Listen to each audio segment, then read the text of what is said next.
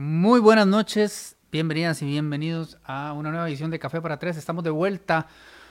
Hoy es jueves 14 de enero del año 2021. Es el primer programa del año después de varias semanas de ausencia a razón de las fiestas y por supuesto de la ausencia de una verdadera agenda noticiosa que podamos comentar con todos ustedes en este espacio semanal, todos los jueves a las 8 de la noche, presentado por supuesto por Coca-Cola con café, a quienes como siempre enviamos nuestro sentido agradecimiento. Espero que el año les haya recibido tan bien como sea posible dentro de las circunstancias y que este espacio a lo largo de los siguientes 12 meses nos permita conversar, discutir, debatir, poner a andar algunas ideas importantes, como siempre ser... Eh, un lugar que permita compartir con ustedes em, un ejercicio de transparencia, de rendición de cuentas, de accesibilidad y de cercanía, por supuesto.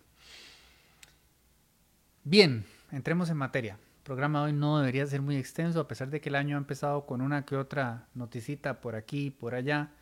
No hemos tenido nada realmente de peso todavía. Yo diría que para dicha, porque no tardará en pasar algo que nos acongoje más de la cuenta, pero por ahora todo más o menos dentro de lo previsible, incluyendo por supuesto el tema de las vacunas, que ya voy a entrar a elaborar un poquito más al respecto. Pero antes de eso, eh, hoy quería arrancar citando a la costurera de San Carlos que denunció a doña Ofelia Titanbol a doña María Otárola Soto. Estuve leyendo una cita de ella en el diario La Teja hace unos cuantos días atrás y me quedó dando vueltas desde entonces. Doña María decía, el monto de la pena es lo de menos. A mí me encantaría verla en el portón de la cárcel, pero yo sé que ella no va a llegar ahí. En este país mucha gente, por delitos menos graves, ha ido más tiempo a la cárcel. Este es uno de los más graves hasta donde yo tengo entendido, pero uno sabe que la ley no es igual para todos. Yo quisiera saber si yo estuviera en la posición de esa señora, si yo estaría presa. Casi estoy segura de que sí. Me quedo dando vueltas porque no es un lujo que el país pueda darse que tantas personas en situaciones y circunstancias similares a las de Doña María piensen esto. Y sinceramente lo piensan porque es así, ¿verdad? Hay muchos constructos sociales, muchas religiones que son creaciones nuestras, y eso incluye la ciencia, como siempre digo, y el derecho, por supuesto.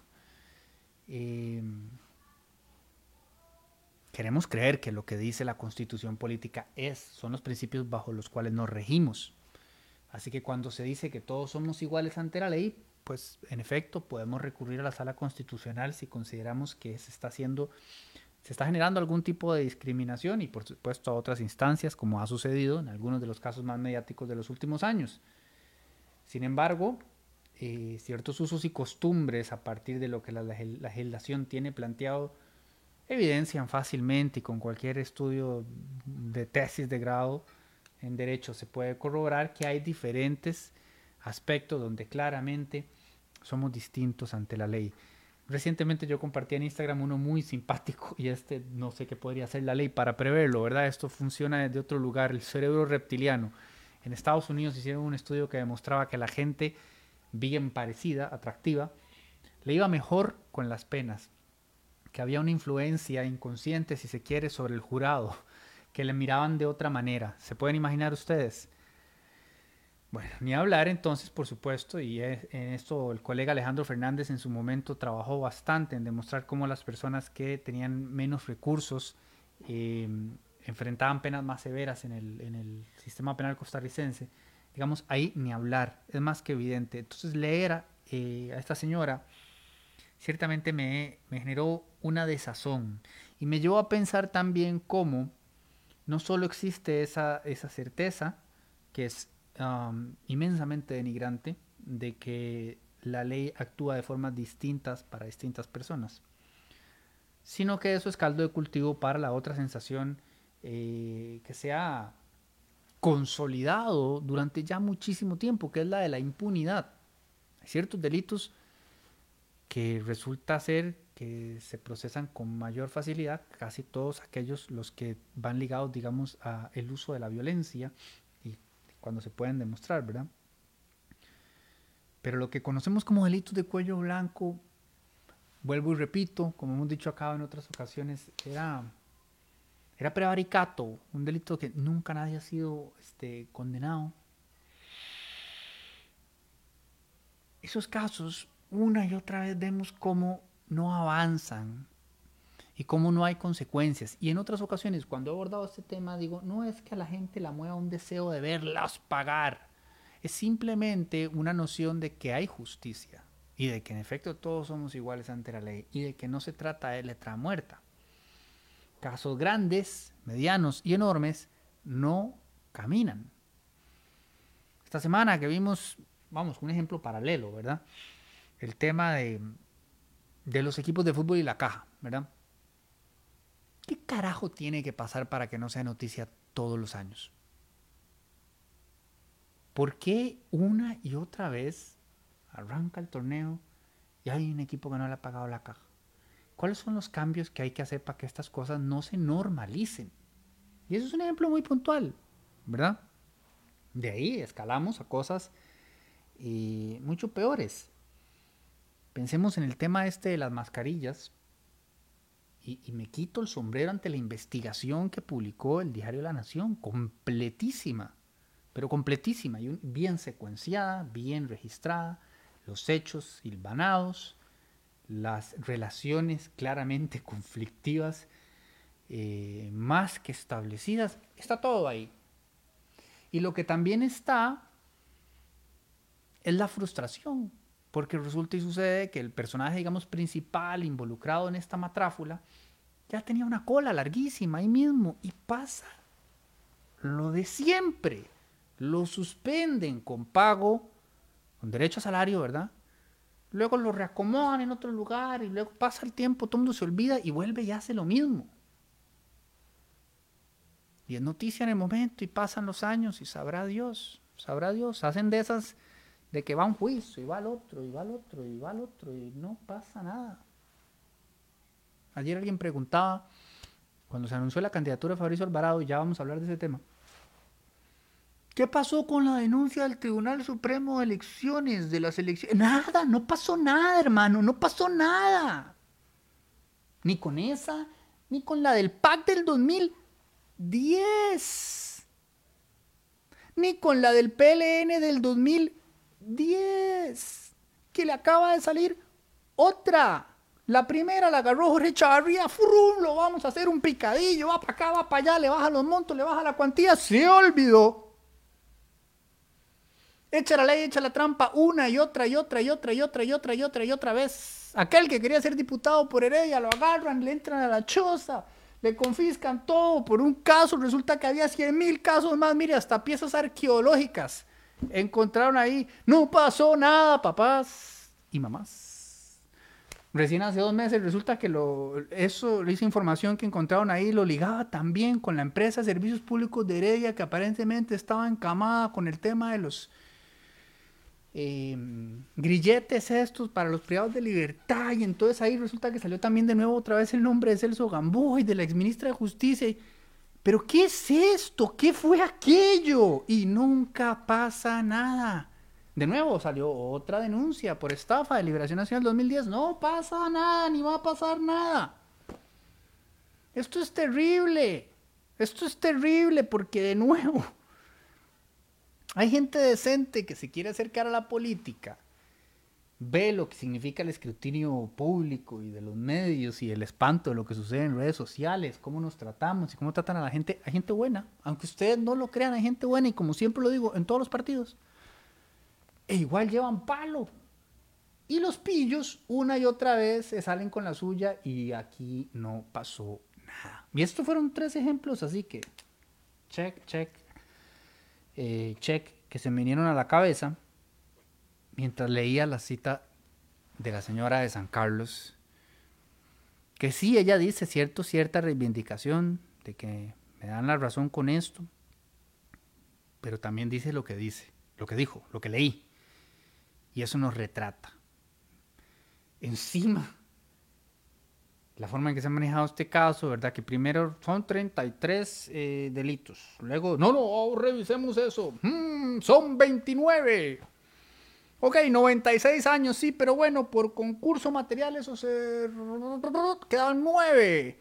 Ok, sí, pero 9 está como mucho, es como mucho. Revisarlo de nuevo y mandarlo a aquel otro tribunal para que lo vuelva a revisar. Ok, listo, no, sí, confirmadísimo. Uf. Durante años estuvo haciendo unas matráfulas horrendas esta señora. Mira, y le puso a esta otra que, que se había ganado 30 millones de pesos, que en su vida vio. No, no, no hay nada que hacer, no hay nada que hacer. Sí, son 29 delitos. Bueno, pero pasarlo para allá para que digan cuánto es, porque sí, nueve años como que mucho. Y ahí vamos. Y ahí va. Eh, un ejemplo más de muchos. Esto de UPAT, o sea, ¿en qué estamos?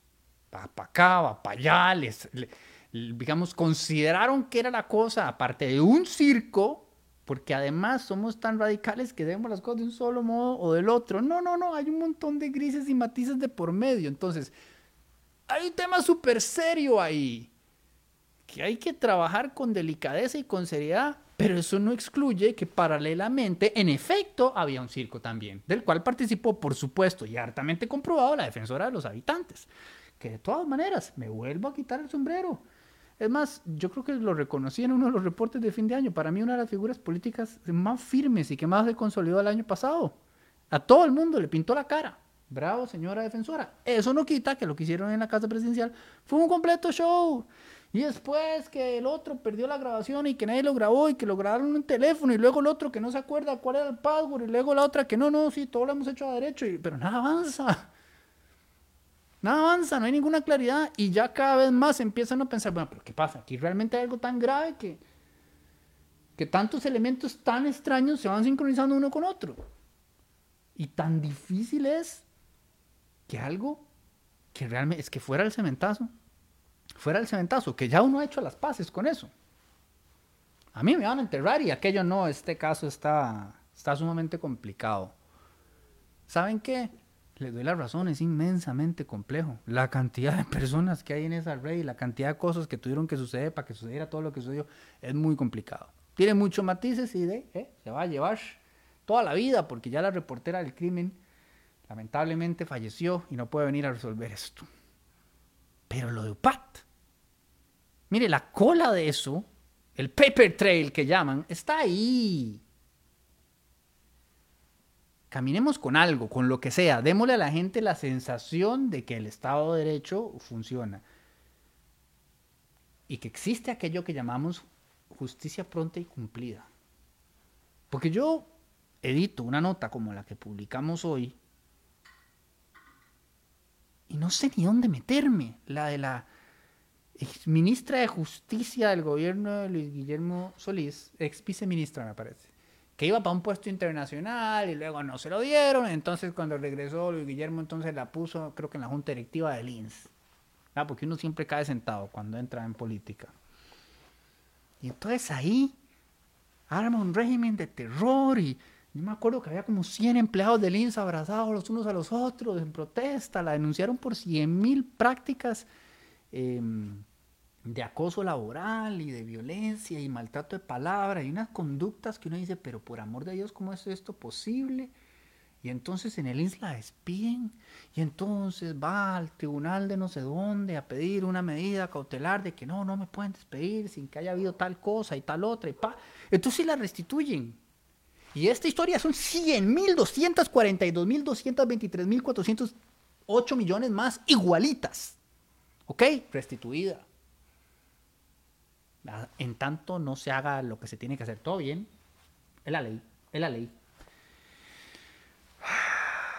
Me dan flashbacks a cuando estaba haciendo mi trabajo comunal en la Defensoría de los Habitantes, propiamente en la oficina de la Defensoría de la Mujer. Y tenía que revisar los expedientes de personas denunciadas por acoso este, sexual, educadores, y los movían de un lugar al otro. Bronca en Talamanca va para Nicoya, bronca en San Carlos va para Ciudad Quedada. ¿Cómo nos cuesta? Entonces, en este caso, esta mujer fue restituida, ¿verdad? pues resulta y sucede que la acaban de despedir de nuevo. Segundo despido. Y lo que es peor, no por lo mismo, sino por otra cosa, este, igual o más grave. O sea, que en todo caso ya había hecho algo absolutamente incompatible con el puesto y completamente de sobra justificado para su despido. Vuelve, exige, pelea su, su derecho a estar ahí, muy, digamos, inspirada en la fortaleza de doña Catalina Crespo. Y va y delinque, porque abiertamente es delito lo que hizo. Por supuesto, ya presentó otra medida para solicitar que, que no la saquen, que la, que la restituyan de nuevo. Entonces, bueno, ese es, eh, ese es nuestro contexto y esto es nuestra realidad y puede ser, como pueden notar en mí, eh, puede generar una desazón terrible y eso es muy peligroso, que la gente se sienta así de mal. Es muy peligroso por lo que ya he explicado cien mil veces, ¿verdad? Aparece una figura populista, dice que lo va a cambiar todo, que viene con mano dura, etcétera, etcétera, etcétera, etcétera. No tendría que repetir eso. Ok. Yo dije que era un programa tranquilo.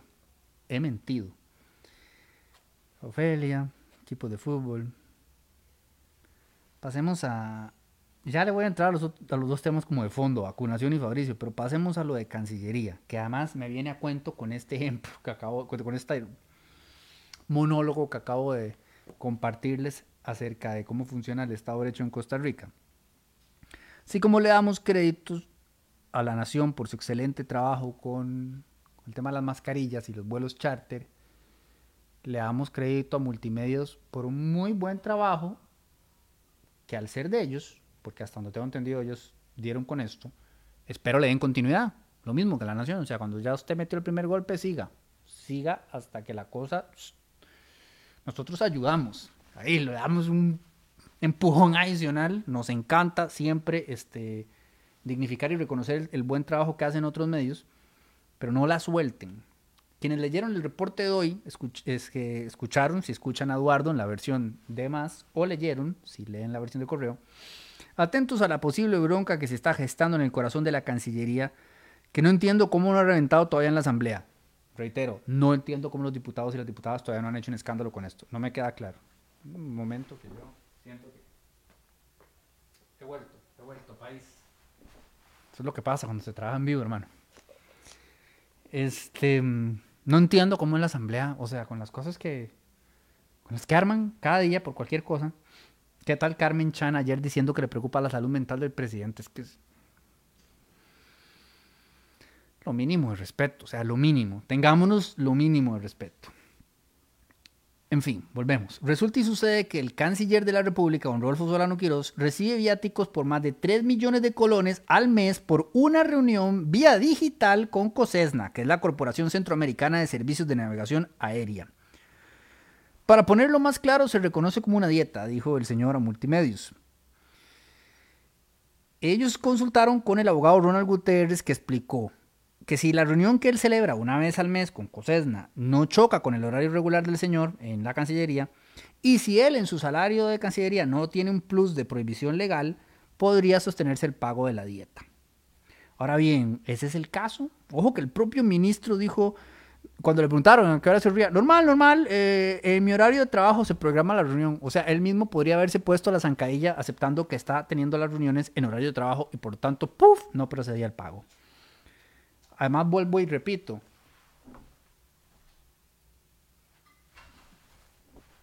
Además, vuelvo y repito. Perdón, este, la reunión se da una vez al mes. Que ya voy a hablar de... Es que me explota el cerebro. A lo que dijo el abogado Ronald Gutiérrez en Multimedios, hay que sumar que la Contraloría General de la República, tiempo atrás, por allá del 2007, por ese mismo pago dijo que si el funcionario es miembro del comité de COSESNA, pues ya está debidamente remunerado y no debería recibir dieta. O sea, ya tenemos tres elementos que hacen rin, rin, rin, rin, rin los helados. El dato, además, es que el canciller sigue apareciendo como parte del consejo de COSESNA. Si bien él, insiste en decir que se trata de un viático, que además, viáticos para sumo, o sea, esto está de otro nivel. Pero de todos modos, 3 millones de pesos para los viáticos de una reunión que se celebra cada mes. Esos son los montos que manejamos. ¿Cómo no vamos a estar quebrados? Me llega un correo de una persona empleada de la Cancillería que me dice hoy, ustedes van a desarrollar este tema porque hay mucha tela que cortar. A los empleados que día a día trabajan y hacen que las cosas funcionen les han quitado muchos derechos y beneficios adquiridos, pagos de horas extras y demás con tal de ahorrar por el tema de la pandemia, pero sí siguen pagando el monto ya publicado al señor canciller, canciller y a los demás miembros. Entonces, bueno, acá tenemos otro problema, ¿verdad? Evidentemente. La gente de los mandos este, medios, los rasos, eh, que van llevando palo y que van viendo esto. ¿Qué clase de respeto pueden tener por la institución? ¿Qué clase de, respeto pueden tener por el jerarca? ¿Qué clase de servicio pueden brindar a la ciudadanía? Si esas son las circunstancias. Y si nadie hace nada, y si nunca pasa nada, y si no pasa nada, y si un funcionario cree que pueden pasarlo como un yo-yo de aquí a allá y mantener aquello que tenía y ver cómo lo acomoda para ver por dónde saca más, basta. Basta de esto. Es inmensamente frustrante. Y además, sinceramente, yo ni conozco a este hombre, parece que era el viceministro de Transportes en esta gestión, pero escucharlo hablar eh, con multimedios y, no darle la importancia que tiene al tema, no comprometerse a decir, mire, sí, parece que aquí hay una irregularidad y, vamos a revisar esto y en caso de que se compruebe que esto no ameritaba, yo voy a volver ese dinero, lo mínimo que pueda hacer y ojalá si lo hace, no salga luego pidiendo réditos como aquellos otros que estaban recibiendo no sé cuánto en sobresalario y luego salieron a presentarse como héroes y heroínas porque lo habían devuelto. ¡Basta! Y basta de evasivas y basta de, hablar de transparencia para luego ofrecer cualquier cosa menos transparencia, que es lo mismo que nos acaban de hacer. Y vean cómo voy ganando temas con la Asamblea Legislativa.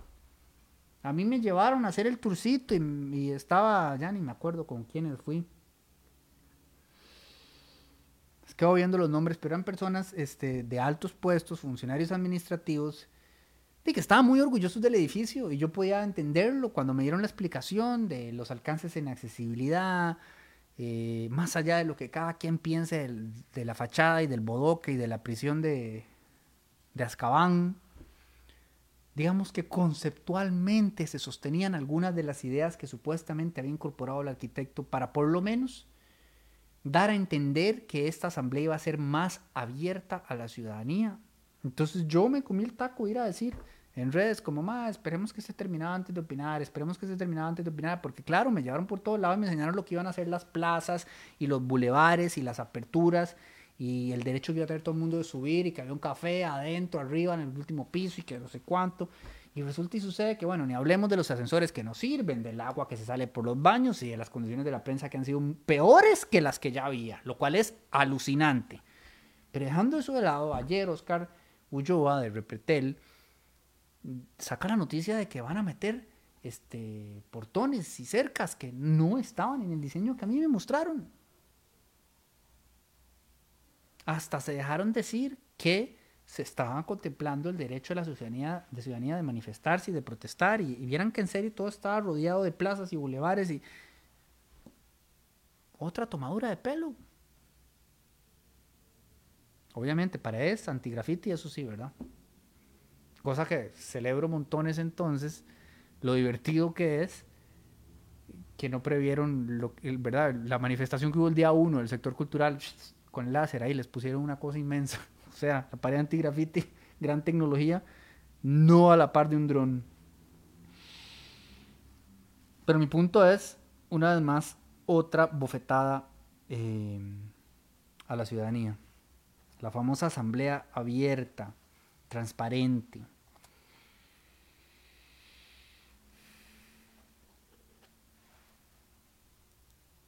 Ok.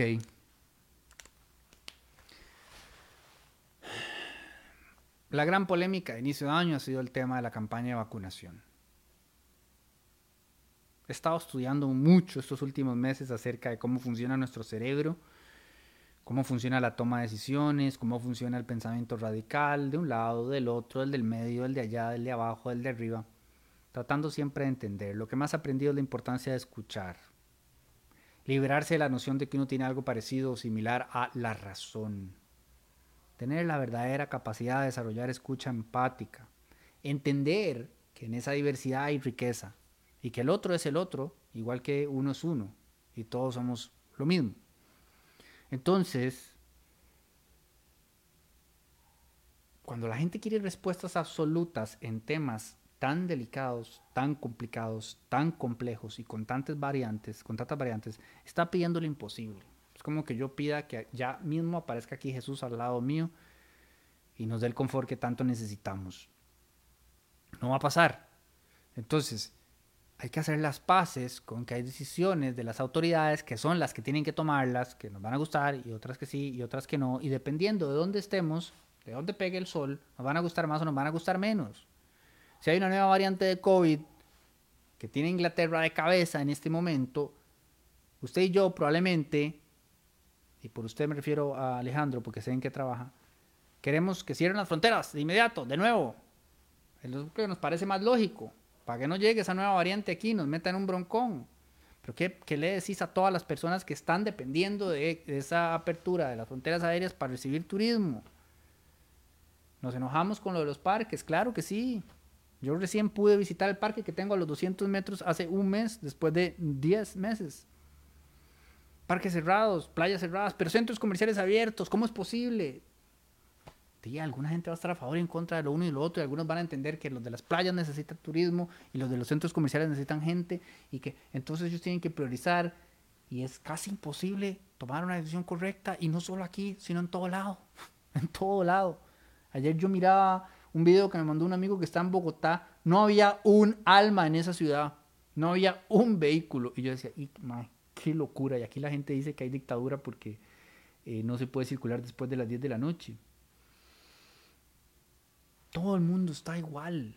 Es sumamente complejo. Y no se trata de si yo tengo o no razón o quién la tiene, es entender que hay distintos puntos de vista y que hay gente que depende del comercio de los centros comerciales que va a agradecer que se les dé esa oportunidad. Yo ni me acerco, he salido de mi casa, pero con eso tienen que trabajar las autoridades para tomar las decisiones. Mientras que en el parque no hay una actividad comercial. Por muy frustrado que uno se sienta. No quiere ir al parque, llevar al perro, salir con los niños. Entonces, a lo que voy con todo esto es que evidentemente, si algo nos hemos dado cuenta, antes se decía que todos somos, eh, los fabulosos Cadillacs, todos los argentinos son DTs, directores técnicos. Bueno, todos los costarricenses son epidemiólogos. No sé si lo dije bien. Todos somos expertos en epidemias y en, salud y en decisiones sanitarias y sabemos exactamente lo que habría que hacer con cada cosa. Y no se hable más de la vacunación, también todos somos expertos en cómo debería funcionar. Entonces, evidentemente, hay cualquier cantidad de opiniones y qué dicha, qué belleza la democracia que nos permite a cada uno de nosotros tenerlas. Lo que no me parece de recibo es que esas opiniones se alimenten a partir de desinformación, especulación y lo que se ha llamado ahora el sospechómetro. Yo creo que hay preguntas puntuales, valiosas, que hay que hacer. Y sobre todo creo en la importancia de que la autoridad las conteste. Esos, esos vacíos de información generan ese ruido. Por eso yo ponía en otro reporte el otro día, si se camina por las sombras, pues, ¿qué, se espera que salga? ¿verdad? Obviamente.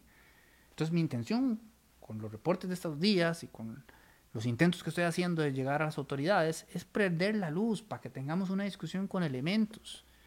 Si hay errores, sin duda los hay, en una operación de esta magnitud es inevitable, no pasa nada con reconocerlos.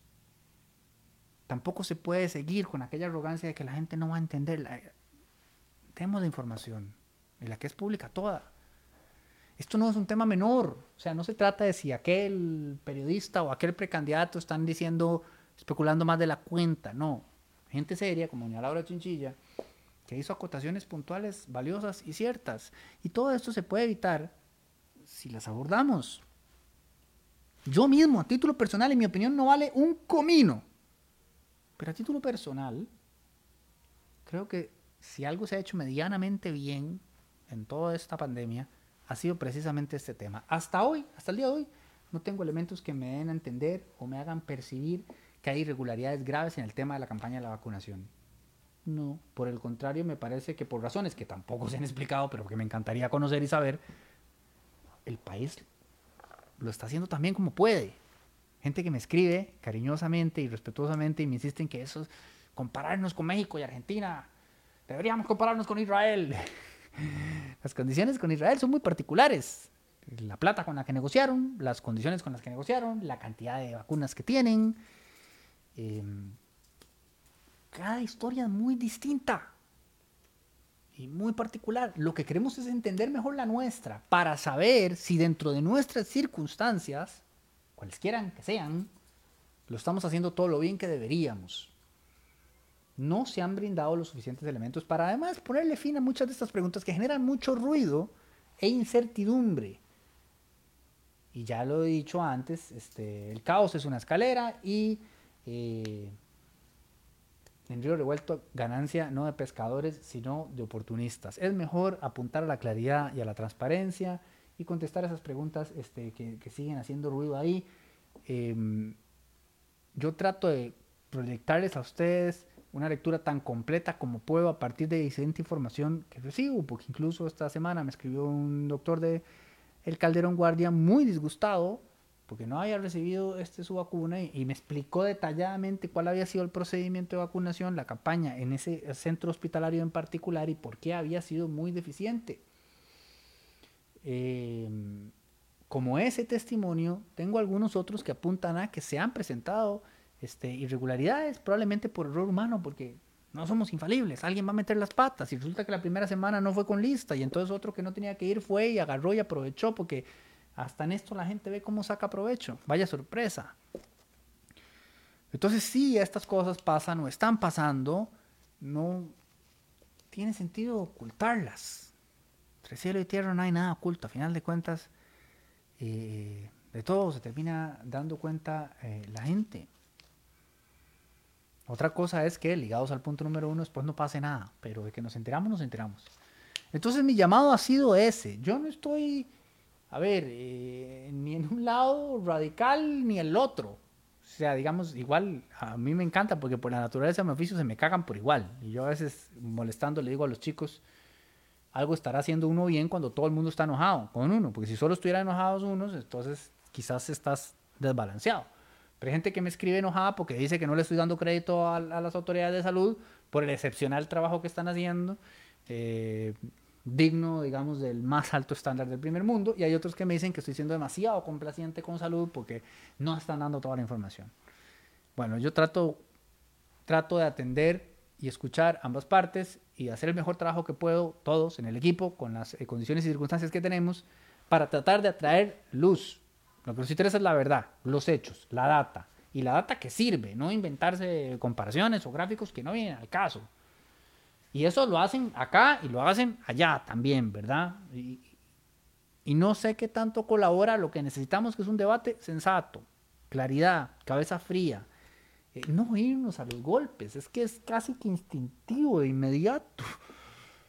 En los últimos días he visto gente que respeto montones tratándose horrible entre sí. ¿Qué está pasando? Estamos todos locos. Menos en este momento. El momento menos oportuno para que perdamos eh, la cabeza. Entonces, bueno, uno puede ser enfático y uno puede ser apasionado, eh, pero no hay que perder los papeles. No hay que perder los papeles ni tampoco sentir que uno gana alguna especie de puntaje especial por tener la razón. A mí me gusta la gente, como Tomás de Camino, que me ha dicho varias veces, nada me gustaría más que estar equivocado, pero Siento que él no tiene como esta necesidad de luego decir, ven, se los dije. Porque sabe que decir, ven, se los dije, va ligado a algo salió muy mal. Y bueno, él extensamente ha señalado a lo largo de todo este proceso cualquier cantidad de críticas, algunas de las cuales hemos, hemos tenido la oportunidad de abordar en este mismo espacio y en artículos que él ha escrito y demás. Algunas han sido muy puntuales, algunas han sido muy oportunas, me parece que en algunas ocasiones lo han escuchado, en otras no tanto. Hay mucho que, que, no se sabe lo que pasa detrás y, y lo que se sabe es con lo que podemos movernos. Y desde nuestro lugar tratar de que se sepa un poco más. Eso es todo. Es todo lo que tengo que decir sobre el tema de, este, de las vacunas. Claridad, transparencia, este, rigurosidad, accesibilidad. Ofrezcamos la información, ayudemos a aclarar las dudas.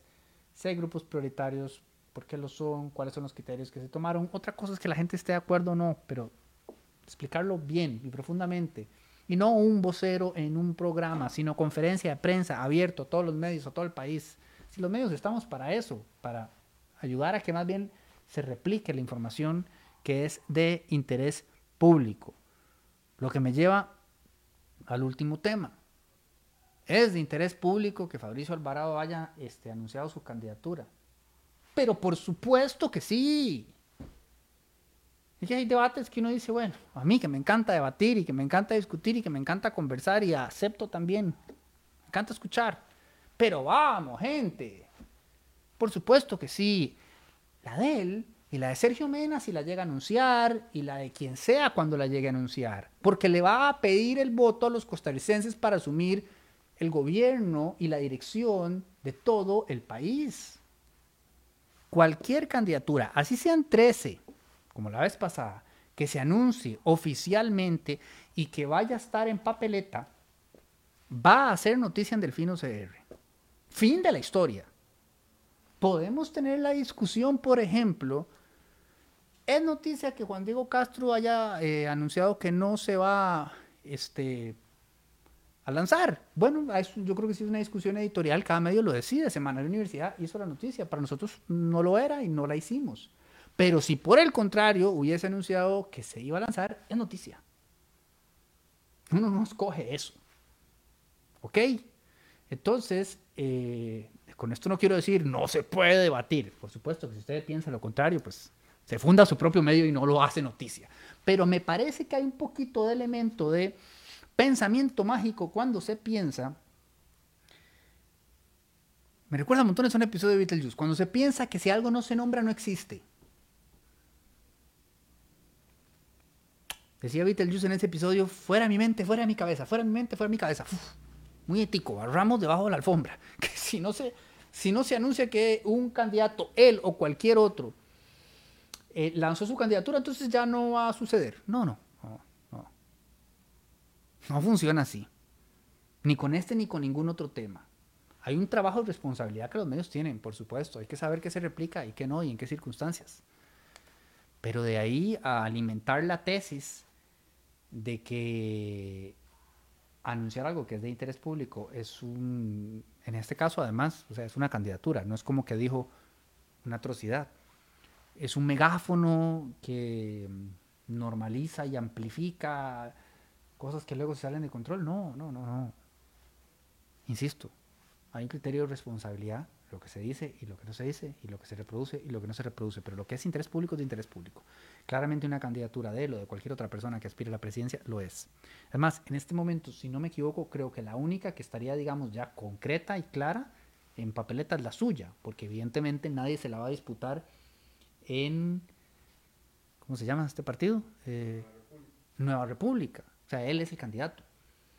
Pero digamos, solo en Liberación hay como 25 candidatos. No vamos a sacar una noticia de cada uno de los que lo anuncie, pero habrá una noticia del que la gane. Y la habrá del PAC. Y la habrá de lo que sea que termine resolviendo los 25 partidos este, libertarios o liberales que hay, porque hay como 40. Se hacen una alianza y hay un candidato o una candidata, pues esa es la noticia. Pero si se subdividen en 25, los 25 que vayan a la papeleta final serán noticia. Punto y aparte. Así que publicar esa noticia ayer no es clickbait. ¿Saben qué sí es clickbait? Poner el título que le puse hoy al Café para Tres. Porque el tema de Fabricio Alvarado me puede importar menos. Y es del que menos hablé. Pero aquí están viendo el programa.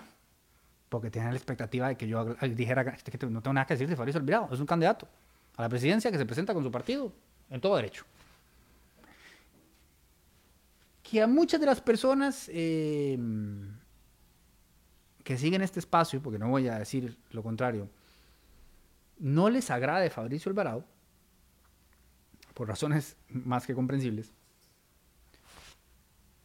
no elimina el dato de que hay mucha gente a la que sí. Y a eso voy con lo del pensamiento mágico. No se niega la realidad. ¿Ok? Ahora, comercial. Yo no creo que Fabricio Alvarado vaya a llegar a, a ningún lado eh, en las elecciones. Eh, lo dijo Álvaro Murillo el otro día. No tiene el matrimonio igualitario, que fue de lo que se colgó la vez pasada para existir, porque iba de noveno en octubre o noviembre, y realmente como matrimonio igualitario y, como, como dos candidatos que dijeron o uno, creo, Carlos, quizás, dijo, yo estoy a favor de esto. Diez que dijeron, ah, no sé. Y uno que abiertamente dijo, esto es una desgracia, voy a sacar la Corte Interamericana de Derechos Humanos del país. Y entonces se polarizó todo y esos dos clasificaron a la final. Cuando ninguno de los dos era ni siquiera una este, oferta que había sido tomada en serio por nadie, Jesús, jamás. Y de repente, en cuestión de semanas, todo cambió. Entonces fueron las condiciones muy particulares de un partido además consolidado, como lo era la Restauración Nacional, que ahora se partió en dos. Entonces, eh, las circunstancias son muy distintas. Pero la reflexión que hay que tener en torno a las condiciones que fomentaron que eso sucediera, más allá de la más obvia de todas, que fue la polarización que generó este tema, que aparentemente, y siempre recuerdo a Jaime Bailey burlándose de nosotros, que decía, qué país maravilloso Costa Rica, que esto es lo que está marcando las elecciones. Eso. Ese es el tema que los tiene a todos peleados. Obviamente lo decía con un dejo de sarcasmo, pero de alguna manera nos retrató bastante porque eso fue el tema de esas elecciones. Entonces, más allá de que eso fue un determinante importante, como lo he dicho en otras ocasiones, el programa Estado de la Nación viene llamando consistentemente la atención en torno al voto protesta de provincias de interior y costas. La tendencia es marcadísima. Buscan una opción contestataria anti-status quo, digamos. ¿Ok? En ese momento fue Fabricio. La siguiente, ¿cuál será? Es una conversación mucho más interesante que hay que tener y a la que hay que prestar atención. Y la cual no desaparece porque acordemos no hablar del tema. Me parece que no hablar del tema es precisamente lo que ha hecho Costa Rica por muchísimo tiempo. Ya fue suficiente de eso. Hay que hablar las cosas. Em, y hay que hablarlas con claridad. Y ojalá aquellas personas que están en este momento aspirando al poder también las estén hablando y se estén entendiendo quienes sean, de los partidos que sean, que tengan eh, la voluntad de conducir el país por el mejor de los posibles caminos. Hagan las alianzas que tengan que ser, escuchen a la población, a toda la población, especialmente a la población más vulnerable, atiendan sus necesidades, contemplen sus planes de gobierno, pongámonos eh, el overall para que sea una campaña lo más alejada posible de la anterior para que haya otro nivel, para que haya otra altura, para que haya otra discusión de ideas, entendiendo cómo funciona nuestro sistema y lo que eso significa. Significa que habrá candidatos que del todo nos van a generar un rechazo este, masivo, dependiendo de dónde estemos eh, parados ideológica, moral, ética, espiritualmente. Pero el sistema les permite estar ahí. ¿Ok? Entonces, eh, es lo mejor que tenemos. Ojo que dijo Churchill, quitando todos los otros, la democracia es... Ah, era una muy buena frase y se me acaba de ir. Es el peor sistema de gobierno excepto todos los demás, creo que era como él decía. Bueno, es lo que hay. ¿Ok? Y la democracia implica que personas muy diferentes a nosotros también pueden participar del proceso eh, electoral y si aspiran a la presidencia de la República, hoy, ayer, mañana, y en el inframundo número 25, que lleguemos a colonizar si es que nos da tiempo de escapar de este antes del calentamiento global, es, fue y será noticia. Por lo menos en delfino.cr. Que esté muy bien, que pasen muy buenas noches. Gracias a Coca-Cola con café por permitirnos volver a compartir ese espacio con ustedes. Estamos siempre todos en el equipo a sus órdenes, empezando por supuesto por este servidor, Diego arroba en lo que sea de ayuda, con todo gusto. Y hablo en nombre de Andrea Trilce, Luis y May, y ahí un guiño a nuestro querido Luigi en Deportes. Eh, trabajamos para ustedes y por ustedes. Que pasen muy bonita noche.